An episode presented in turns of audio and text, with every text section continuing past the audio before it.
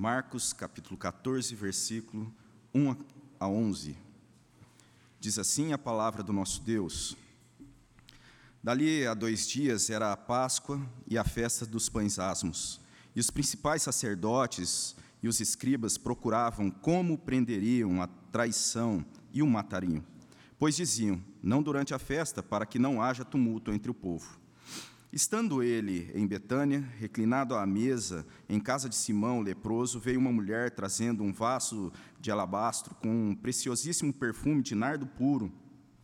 E quebrando o alabastro, derramou o bálsamo sobre a cabeça de Jesus. Indignaram-se alguns entre si e diziam: Para que este desperdício de bálsamo? Porque esse perfume poderia ser vendido por mais de trezentos denários e dar-se aos pobres e murmuravam contra ela. Mas Jesus disse: Deixai-a, porque a molestais? Ela praticou boa ação para comigo. Porque os pobres sempre os tendes convosco, e quando quiserdes, podeis fazer-lhe bem, mas a mim nem sempre me tendes. Ela fez o que pôde, antecipou-se a ungir-me para a sepultura. Em verdade vos digo: Onde for pregado em todo o mundo o Evangelho, será também contado o que ela fez para a memória sua. E Judas Iscariotes, um dos doze, foi ter com os principais sacerdotes para lhes entregar Jesus. Eles, ouvindo, alegraram-se e lhe prometeram dinheiro. Nesse meio tempo, buscava ele uma boa ocasião para o entregar. Vamos orar. Deus, nós nos achegamos diante do Senhor nos achegamos à tua palavra, pedimos, ó Deus, que o Senhor nos abençoe e nos ajude, que sejamos, ó Deus, orientados, ó Pai, que sejamos, ó Deus, consolados, ó Pai, que sejamos também corrigidos, ó Deus, pela tua palavra, por meio do teu Santo Espírito, ó Deus, nas nossas vidas. Nós pedimos em nome de Cristo Jesus. Amém. Uma das situações mais difíceis é, e revoltantes até é a gente ser enganado, em uma situação ser passado para trás, seja numa negociação ou em uma, uma compra de repente, cair ali na, na lábia de um vendedor, ou de repente ser enganado, ser traído por um político corrupto diante da, de uma promessa, em situações muitas vezes que são apresentadas a primeiro momento até demonstrando boas intenções, mas que depois vão se apresentar, e aí então se percebe que foi diante dessa situação tapeado, traído. E algumas pessoas, a passar então por situações assim, de, de traição, chegam até a adoecer, e algumas até não se recuperam do trauma vivido. E quando nós chegamos nesse trecho aqui da palavra de Deus, nós temos aqui sendo mostrado mais uma vez um cenário de conspiração, de traição sendo armado aqui a fim de prender Jesus, de prender a traição. E como é colocado, como é descrito aí no início do capítulo 14, há dois dias para a festa dos pães asmos, ali naquele momento em que se acontecia o preparo do sacrifício pascual, nós temos então, é, seguindo uma possível cronologia, aqui a terça-feira, e o mesmo dia, então, que acontecem algum, alguns fatos que são narrados anteriormente, no capítulo 13. Então, seguindo essa, essa contagem, nós teríamos, então, domingo, a entrada triunfal de Jesus, no capítulo 11, e ele retornando no final do dia. A segunda-feira, Jesus, ao voltar para Jerusalém, amaldiçoa a figueira que não produzia ali fruto. Acontece também a purificação do templo. Na terça-feira, logo no início do dia, voltando mais uma vez para Jerusalém, ah, Ali tem-se a constatação da figueira seca, no capítulo 11, versículo 20, e depois vários acontecimentos ali no templo, até eles, os discípulos, Jesus, saírem do templo, ah, observando o templo, os discípulos admirados, como nós temos no capítulo 13, o, o sermão de Jesus proferido. E aí chegamos então aqui no capítulo 14. E como nós vimos é, e lemos no versículo 1, Dali dois dias era a Páscoa, a festa dos pães asmos, e os principais sacerdotes e os escribas procuravam como prenderiam a traição e o matariam, pois diziam não durante a festa para que não haja tumulto entre o povo. O que nós temos então é Jesus, Jesus ah, operando o seu plano de salvação em meio a traidores. E em meio a traidores, o primeiro ponto que espero que nós possamos refletir nessa manhã é que, em meio a traidores, Jesus restaura a alegria no lar. Mas nós temos também, em meio a traidores, Jesus defendendo um adorador, e em meio a traidores, Jesus também comissionando os seus. Então, primeiro ponto, Jesus, em meio a traidores, restaura a alegria no lar. É interessante que quando nós olhamos para esse trecho do versículo 1 ao versículo 11 do capítulo 14, quando chegamos no versículo 3, o evangelista retoma uma passagem anterior e aplica aqui nesse trecho da narrativa, aqui em meio a isso que está sendo mostrado, a traição, aquilo que estava sendo armado, a conspiração contra Jesus.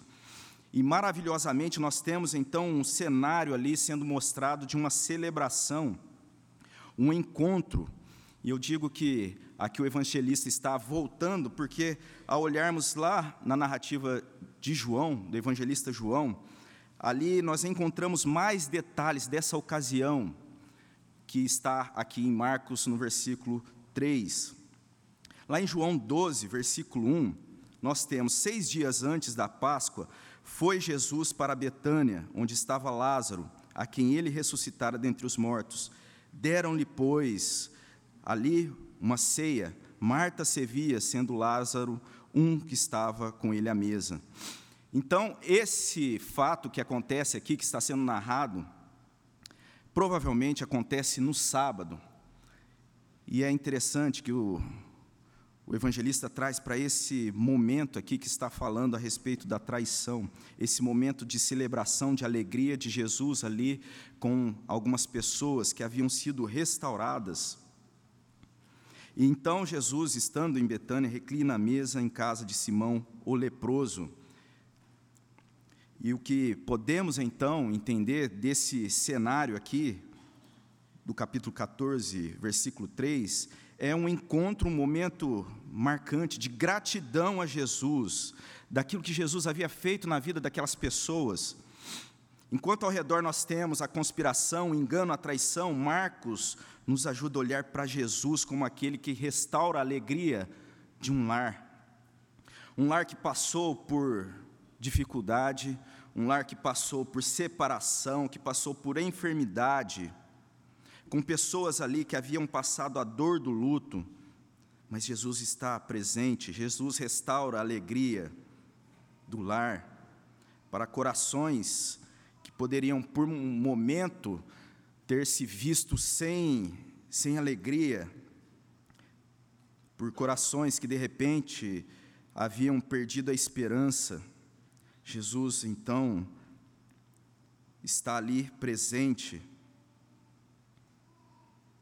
alguns corações, como por exemplo de Marta e Maria, que estava ali, irmã de Lázaro, que se demonstra que ao, após passar quatro dias da morte de Lázaro, quando Jesus chega ali, havia então aquela desesperança.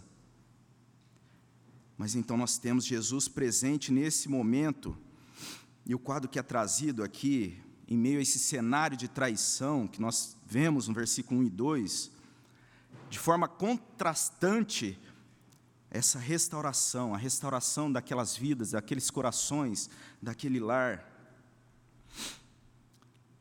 Muitos lares passaram por momentos difíceis, passaram por situações de dor, gerado talvez por uma traição, traição de alguém, ou de repente a traição do próprio coração que perdeu as esperanças.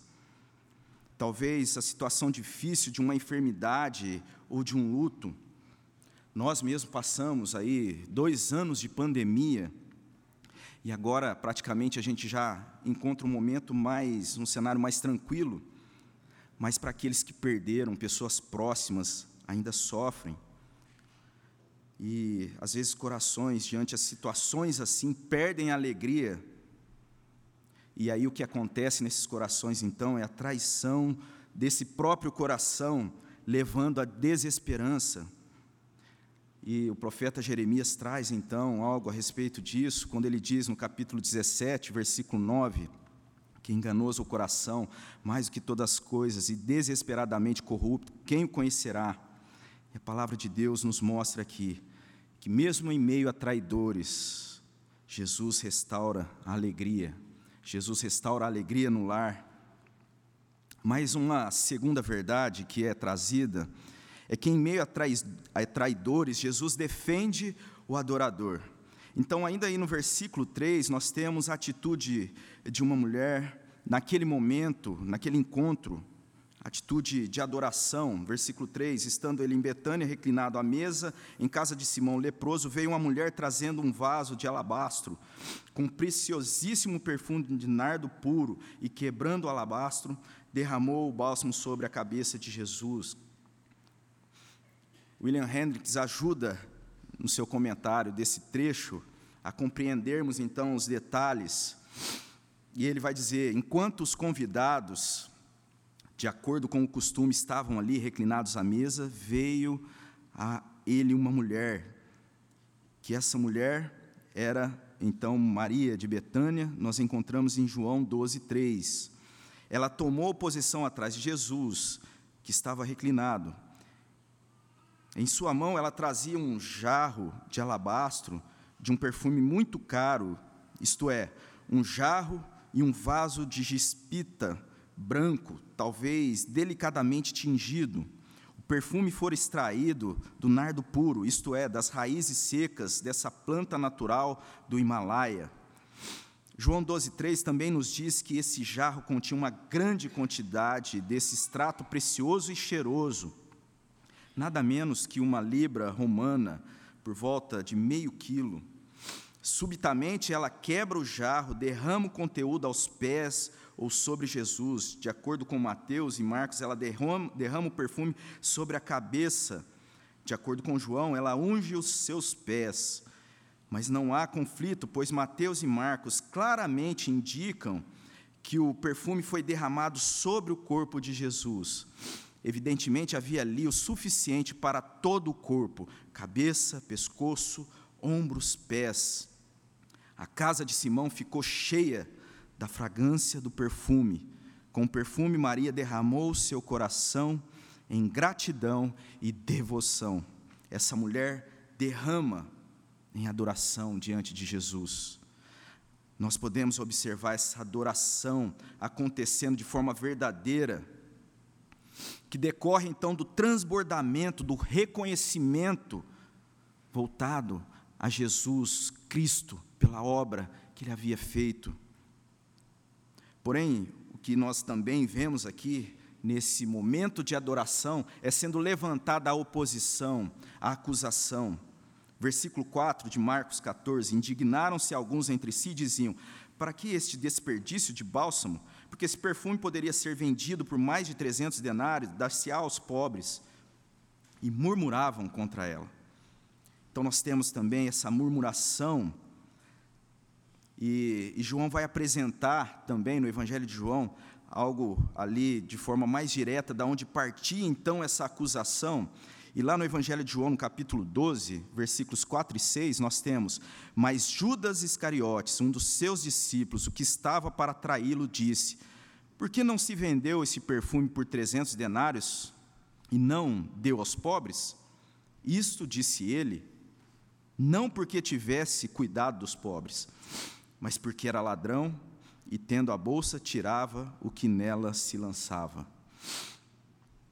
E é em meio a essa situação, então, que Jesus estava, conspiração, mentiras, acusação, não apenas aquele por parte daqueles que estavam de fora, não partia apenas lá fora a acusação, o engano, a traição, não apenas em uma situação que talvez se que demonstrasse a, a ameaça, mas ali, naquele momento de confraternização, que nós vemos então a traição voltada ali para Jesus.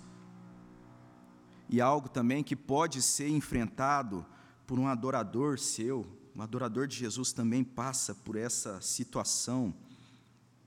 E é em meio então a essa situação, esse cenário, em meio a traidores, que Jesus defende o adorador.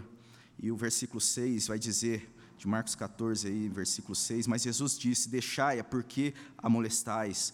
Ela praticou boa ação para comigo. Então nós temos a defesa de Jesus. E nessa defesa, nós temos também assim alguns elementos que estão aqui sendo que compõem aqui essa defesa por parte de Jesus.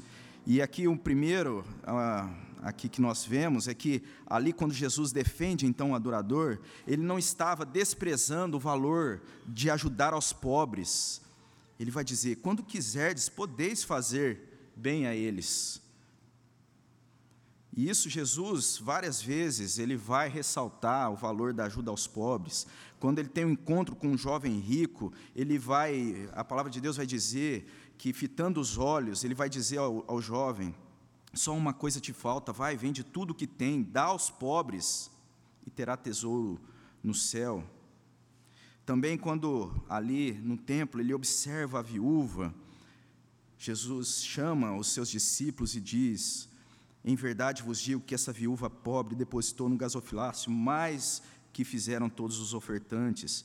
No Sermão do Monte também, em Mateus 5, Jesus vai dizer: Bem-aventurados que têm fome e sede de justiça, porque serão fartos, bem-aventurados, misericordiosos, porque alcançarão misericórdia. Jesus várias vezes ressalta esse valor, e aqui ele não está mostrando outra coisa diferente disso. Jesus está aqui, então, reconhecendo que essa adoração provinha de grande dedicação. No verso 8 ele diz: Ela fez o que pôde. E é mostrado também nessa defesa que Jesus reconhece que ela toma uma atitude. E ela toma uma atitude vivendo uma realidade antecipada daquilo que haveria de acontecer. No verso 8, Jesus vai dizer: Ela antecipou-se a ungir-me para a sepultura. Ao contrário disso, o olhar do traidor o olhar do acusador está sempre ali, tendo à sua frente o valor do dinheiro. E ele vai levantar essa questão: por que não se vendeu esse perfume por 300 denários? Um valor referente aí a 30 dias de trabalho.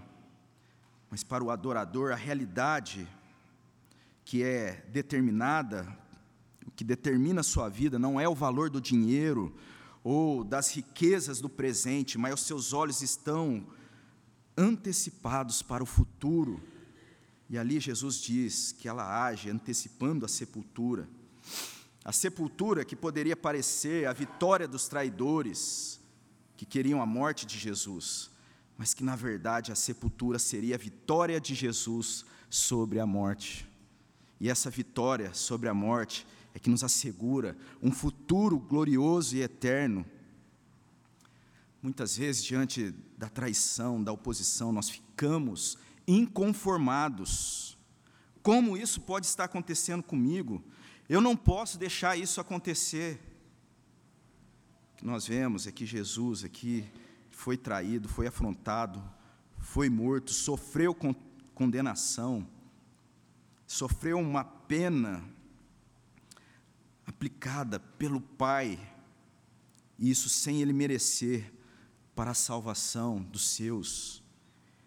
E isso não foi por acidente ou um erro de planejamento. Aqui mesmo nós vemos Jesus apontando que ela antecipou ao Gilo para a sepultura, uma obra que já estava ali ah, predestinada a, a ser consumada, e a obra que ele haveria de consumar na cruz. E diante disso, dessa realidade da obra salvadora de Jesus, o que nos cabe é nos colocarmos diante de Deus em adoração, sabendo que Ele defende o adorador, Ele está do nosso lado. Em meio a traidores, Jesus defende o adorador. Em meio a traidores, Jesus restaura a alegria do lar, defende o adorador. Mas nós temos ainda um outro ponto aqui sendo apresentado nessa passagem. Em meio a traidores, Jesus comissiona os seus. E ainda aqui na resposta que Jesus está apresentando, defendendo então aqueles que murmuravam, Jesus vai dizer: Em verdade vos digo, aonde for pregado em todo o mundo o Evangelho, será também contado o que ela fez para a memória sua. Ou seja, o Evangelho haveria de ser pregado, a verdade da salvação haveria de ser anunciada, anunciada pela igreja primitiva, pelos primeiros leitores desse Evangelho. O Evangelho haveria de ser anunciado pela igreja em todas as épocas posteriormente. E como nós estamos aqui nessa manhã, ouvindo a respeito dessa verdade do Evangelho aqui sendo anunciado nessa manhã. O Evangelho de Jesus, que em meio a traidores restaura a alegria do lar, que em meio a traidores defende o adorador, que em meio a traidores comissiona os seus, mesmo em meio a um cenário hostil, como aquele que está ali sendo mostrado aqui no capítulo 14, nas vésperas da crucificação cenário que haveria também ser enfrentado pelas testemunhas de Jesus, e um cenário que nós muitas vezes enfrentamos na nossa vida. Jesus nos comissiona, nós somos comissionados a viver essas verdades, esse evangelho. As palavras de Jesus, então, no sermão que ele decorre no capítulo 13, ele vai falar a respeito da necessidade do evangelho ser anunciado. Lá capítulo 3, versículo 10, ele vai dizer: Mas é necessário que primeiro o evangelho seja pregado a todas as, as nações. E isso haveria de acontecer em situação difícil, de oposição, de traição. Quando, pois, versículo 11 do capítulo 13, quando, pois, vos levarem, vos entregarem, não vos preocupeis com o que haveis de dizer, mas o que for concedido naquela hora, isso falai, porque não sois vós o que falais, mas o Espírito Santo. Um irmão entregará à morte outro irmão, e o pai ao filho. O filho haverá que se levantarão contra os progenitores e os matarão. Sereis odiados de todos por causa do meu nome. Aquele, porém, que perseverar até o fim, esse será salvo. O Evangelho sendo pregado em situações difíceis, mesmo em meio à traição.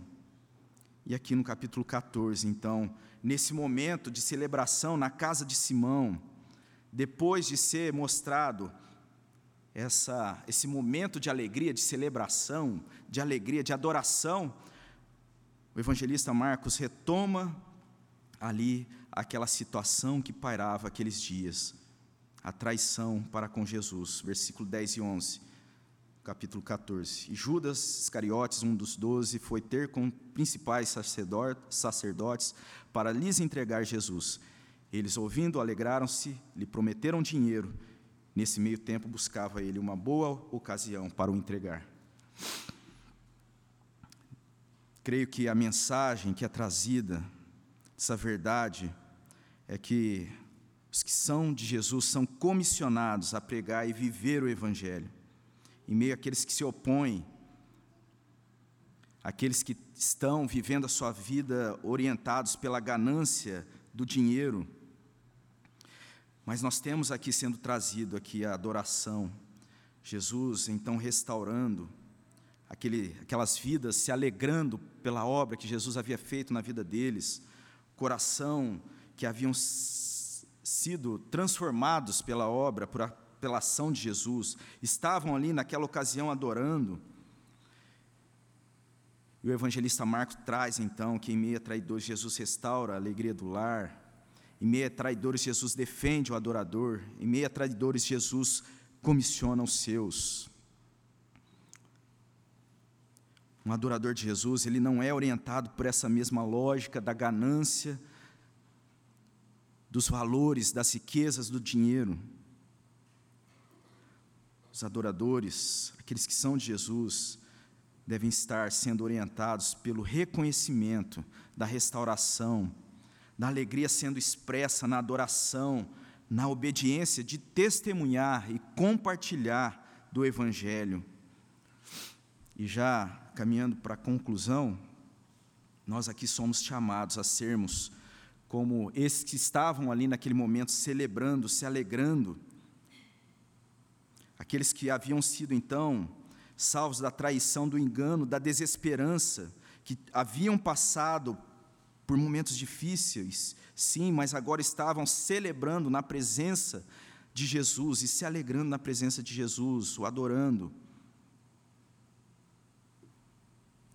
Mas enquanto isso, nós vivemos em situação difícil e nós devemos, assim, reconhecer que precisamos da ajuda de Jesus, que nos salve em meio a traidores, traidores que se apresentam como pessoas maldosas, traição, muitas vezes presente em propostas enganosas e muitas vezes algo que surge do nosso próprio coração, que nos trai com inclinação e que precisam ser combatidas. Em meio a traidores, então, Jesus restaura a alegria do, do lar, assim como fez com Marta, com Maria, ali com Simão, que havia passado pela lepra. É claro que ali eles experimentaram a restauração física, mas o que nós precisamos confiar é que é a presença de Jesus que transformou a situação da vida de cada um deles e também transforma a nossa. Nós vemos que em meio a traidores, Jesus defende o adorador, ainda que em meio à acusação, nós precisamos viver a adoração. E nesse mês, mês de outubro, que nós comemoramos então e lembramos da reforma, nós precisamos voltar aos nossos olhos da, daquilo que motivou os reformadores, rompendo com o sistema influenciado por corrupção.